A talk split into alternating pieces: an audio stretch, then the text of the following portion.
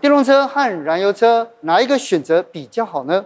它可以自动从车位里面移出来，也可以停进去。哎，哎，所以现在车上是没有人在驾驶。Tiger Nose 的这个面板是它的车头悬标式的日行灯，非常特别的识别。二零二一年台湾电动车的总市场占比才一点六趴，未来电动车真的会满街跑吗？今天邀请到台湾森纳美起亚总裁李昌义来帮大家一次解答你最想知道的问题。加码深度剖析 Kia EV6 还有 Sportage 两款2022年最强车款。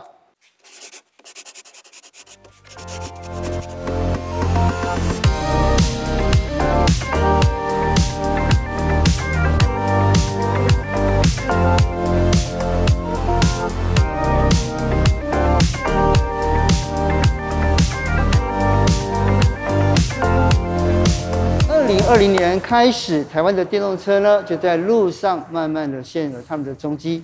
尤其到了二零二二年呢，你发现电动车似乎大量的出现在我们的街道。究竟燃油车跟电动车哪一种比较好呢？今天邀请到台湾森纳美起亚总裁李昌义 Calvin 来跟我们分享哦。那我要先问一下总裁哦，就是呃，到底未来的十年，汽车的这个汽产业会怎么发展呢？二零一九年当年卖的电动车只有三千台，但是不到三年的光阴啊，现在呢，今年我们预估大概可以破一万到一万一千台，嗯，所以短短三年成长了三倍。台湾一年汽车市场大概四十万台，四十万四十万台啊，那保有台数大概八百万台。二零二五年我们预估以这个速度大概可以到四万台左右，所以大概就占了十 percent，是成长速度相当惊人。对。最主要的原因，我想有两个，一个在目前电动车的价格跟油车越来越近哦，像以前成本慢慢在递减是、啊。第二个部分就是在环保跟能源上面的观念，嗯，在现在的排碳 CO2 排，电动车其实确实是一个我们讲零排碳很好的示范的交通工具。是，大家都在讲说电动车的平台决胜的关键到底是什么？那以消费者的立场来讲，那呃，我们直接的好处又是什么呢？好，美国以特斯拉当代表，以及福特、嗯、啊，欧洲的话，福斯集团，福斯，还有 Stellantis 两个集团、嗯、啊。那再来就是有关于日本 Toyota 啊，它这个集团一起旗下有很多品牌的平台在做啊。那当然韩国，我想最重要的就是现代跟起亚集团。嗯，当然不能忽略掉中国市场。那三个很重要的决策。来决定就是谁的平台这个够强啊？嗯、第一个电池的技术，电池的技术，电池的技术，能源管理。对。第二个部分就是整体在电动车的成本上面的控制。哦，哎，控制。第三个，我觉得是 OTA，OTA，OTA 就是你的软体对于车联网、物联网所能提供的功能以及它的未来性啊。嗯那这个刚刚上述的几个国家各有所长，嗯，美国品牌对于 OTA 特别的强，嗯。啊，那但韩国呢，在电池上面的技术是独到全世界，嗯，所以它还提供给保时捷跟福斯集团这些 Super Car 的电池，嗯。啊，在平台的使用之下有非常多的好处。因为大规模的成本低减，现在的电动车均价大概一百五十万以上，以后很快的会有一百二十万的电动车跟一百万的电动车，所以这一个低减呢，二十趴到三十趴的电动车的低减，让消费者可以更接受电动车的未来，很快就会发生。台湾其实充电桩好像没有这么普及，然后大家要买电动车，第一个想到就是充电的问题，到底这个要怎么解决呢？好，我想充电因为牵涉到里程焦虑。哦，啊，里程焦虑是说我开电动车，那如果我行驶的里程像以前旧型的大概只有两百公里，嗯，我开不到台中，可能就要开始找充电。是，但是近期三年来，有关于电池的能量，现在已经可以 double 了。哦，像这个各位后面看到这一台车，就是它可以到五百六十公里，到五百六，对，就是所以你几乎可以从台北到高雄，可以到充一次电，对。那这个是一个科技上的进步，所以慢慢可以解决说部分的里程焦虑。是。那第二个有关充电的部分，充电呢，台湾的环境基本上是非常适合电动车的环境，因为北到南四百公里，我们东到西两百五十公里，等于你一次大概可以充两次环岛是可行的。嗯、是。那但是在充电座上面，现在有直充跟慢充。那慢充的部分我们叫 AC，快充叫 DC。所以我们现在的调查里面，电动车的使用者百分之七十都是呢在慢充家里充。嗯哼。那我们家里的呃充电座两百二十伏特，三十二安培，大概可以充七千瓦。嗯。所以像我们这部车七十七千瓦，十个小时可以充满。慢充。十个小时。对，所以晚上。你睡个觉，十点到隔天它就已经充满，可以跑五百嗯六十公里。可你不需要每天都跑五百六十公里。是。所以呢，另外一个在外面就是所谓为了你急用，嗯，那叫快充。快充。快充呢，像我们现在的 EV6，它是现在在市场上面可以充八百伏的唯二的两个品牌，嗯、一个是保时捷，一个是 Kia 跟现代啊。哦嗯、那你在十八分钟。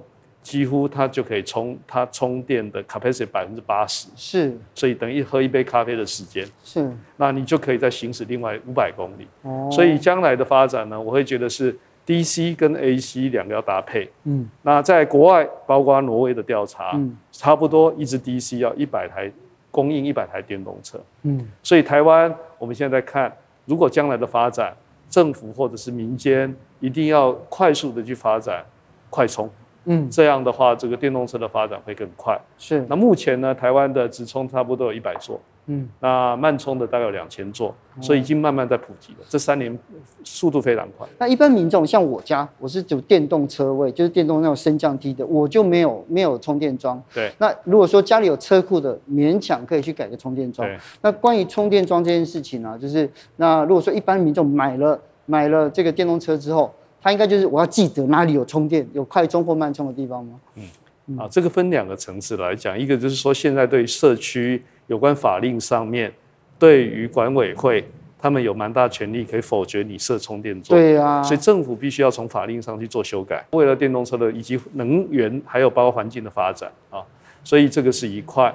第二个部分呢，就是充电桩的成本，现在的成本其实已经相当低了，像我们在这个目前啊。呃买车可以直接帮你做这个慢充的充电座，差不多成本在业界三到五万块。哦，哎，所以车价跟车价比较起来是不贵的，是。啊，但是前面要先解决。啊，所以充电慢慢遇到一些这个解决。第三个是公共充电，公共充电，公共充电。嗯，台湾目前我刚刚特别谈有大概两千座的公共充电，可是公共充电的政策必须要做一个搭配。嗯，也就是说，我们现在是不是所有的公有停车场或路边停车位有一定规范比例？对，其实目前并没有。哦，所以需要有一个 policy。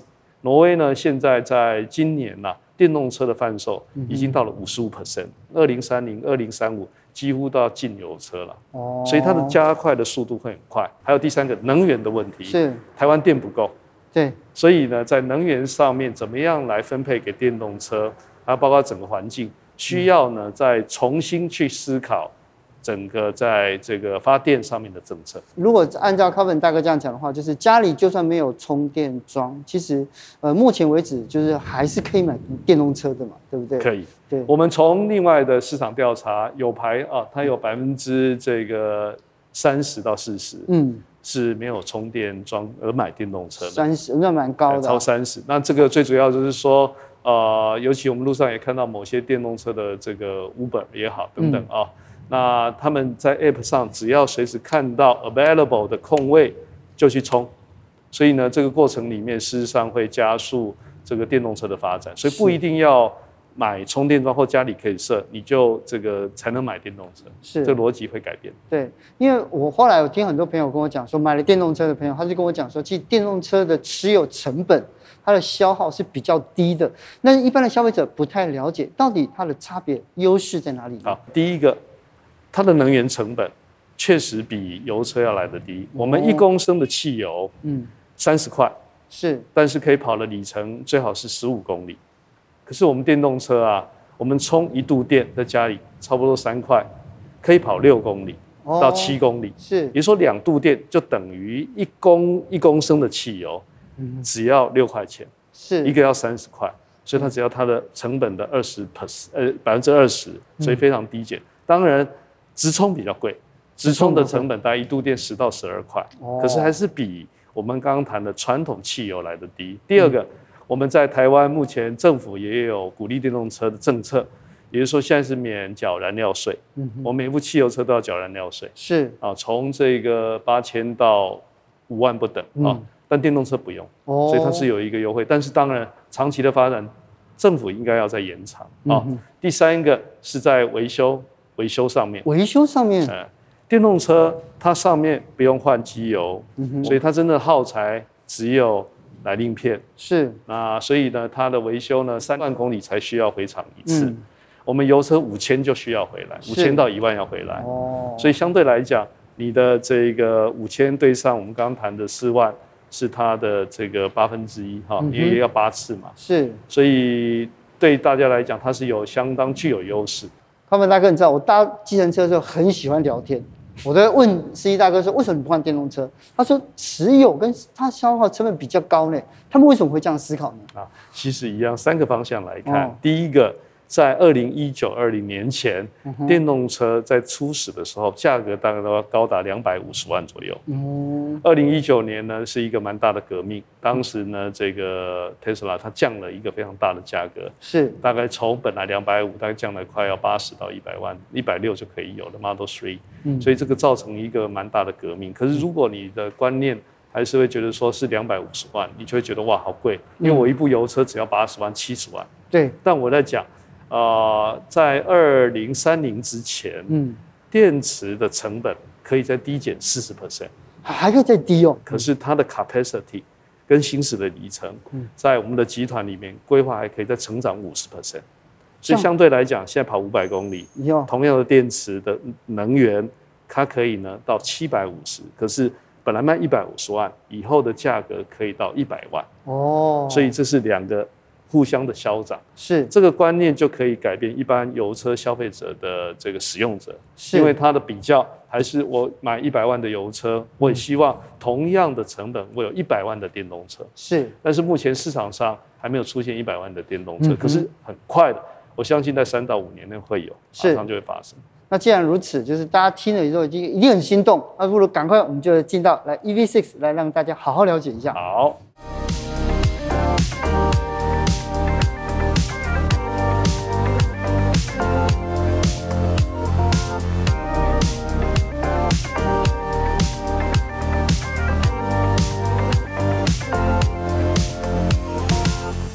凯文大哥，我们要看什么？EV6 是一个非常特别的功能哦。停车最怕的就是旁边两车停太近，连进去都有困难。是我们这个功能，就是它来，我按一下，在没有人在车内的状况之下，它可以自动从车位里面移出来，也可以停进去。哎，所以现在车上是没有人在驾驶。对于很多我们在台湾开车的环境是非常便利的一个环境。好，尤其在设计上，嗯，我们可以知道 EV6 是这一。段时间，五十六年来，韩国车厂第一次拿到欧洲风云车这么难得的殊荣。譬如说，我们来看一下电动车，它不用水箱护罩啊，对啊，我们英文叫 cutting edge，走在刀锋之前的设计。嗯，所以它的 LED 的头灯，甚至它转向灯，嗯，这些都是呢这个非常独到。另外呢，在过程里面，我们可以看到它的线条，嗯，因为电动车它的底盘是在下面，电池在下面，嗯，所以它的造型呢，可以比以前来的更尖锐，嗯，可以比以前更滑顺，是。那很多原因不会受限于引擎上面的限制，是。这个是红点的至尊奖啊，嗯，所以我想对于很多车厂来讲是梦寐以求的奖项，是。最简单的设计最困难。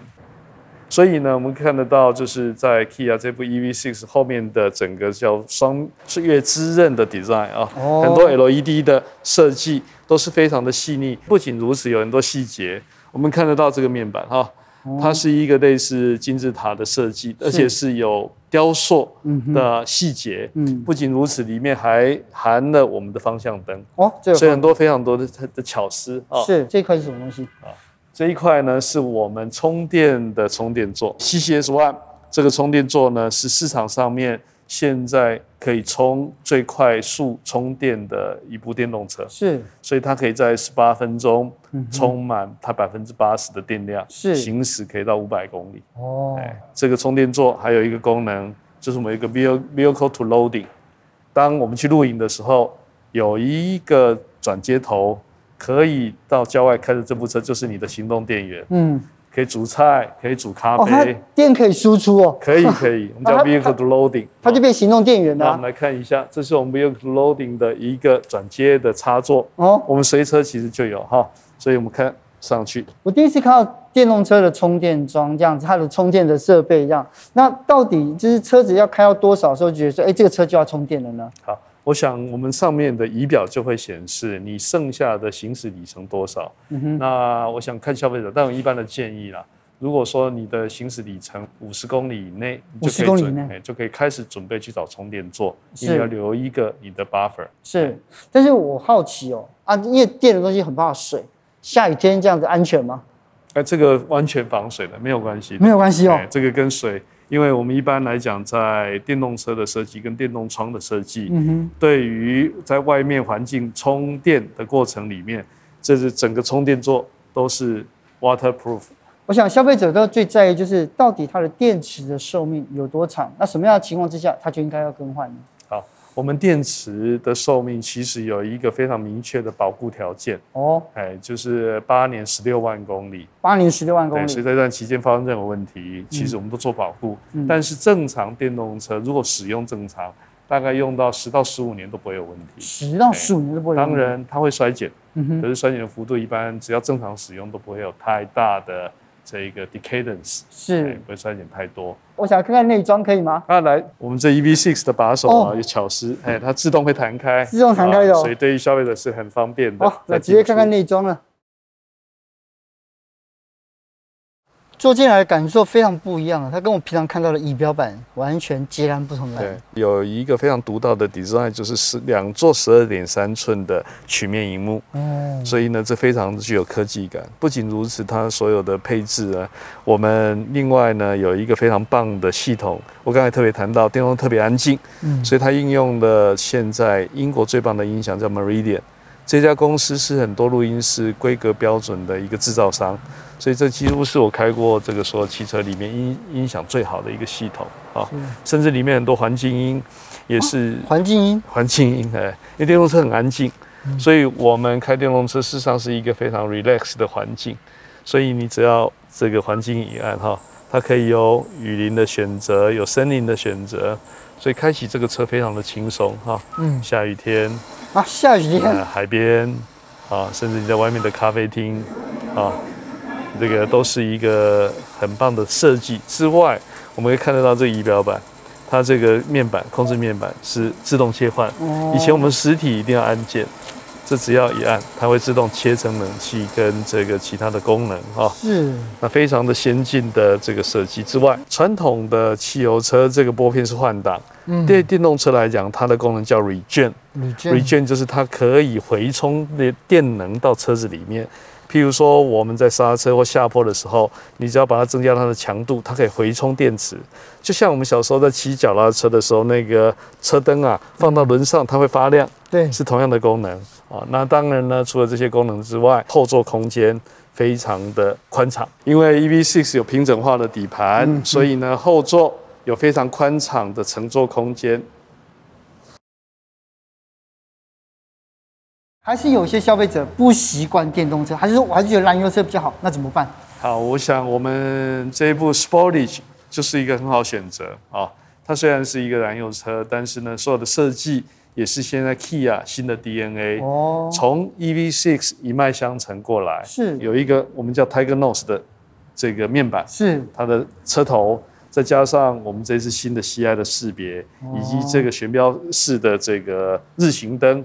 都可以在路上让这一部 Sportage 有非常我们叫做 identical 的识别。是。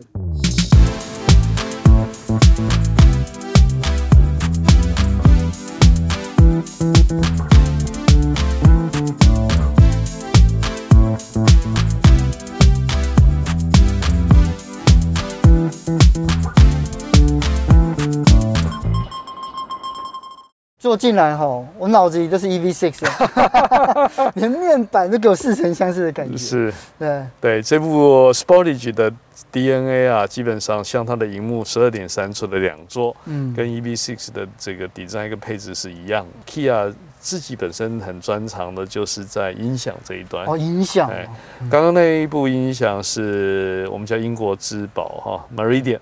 那这一部是 Harman Kardon。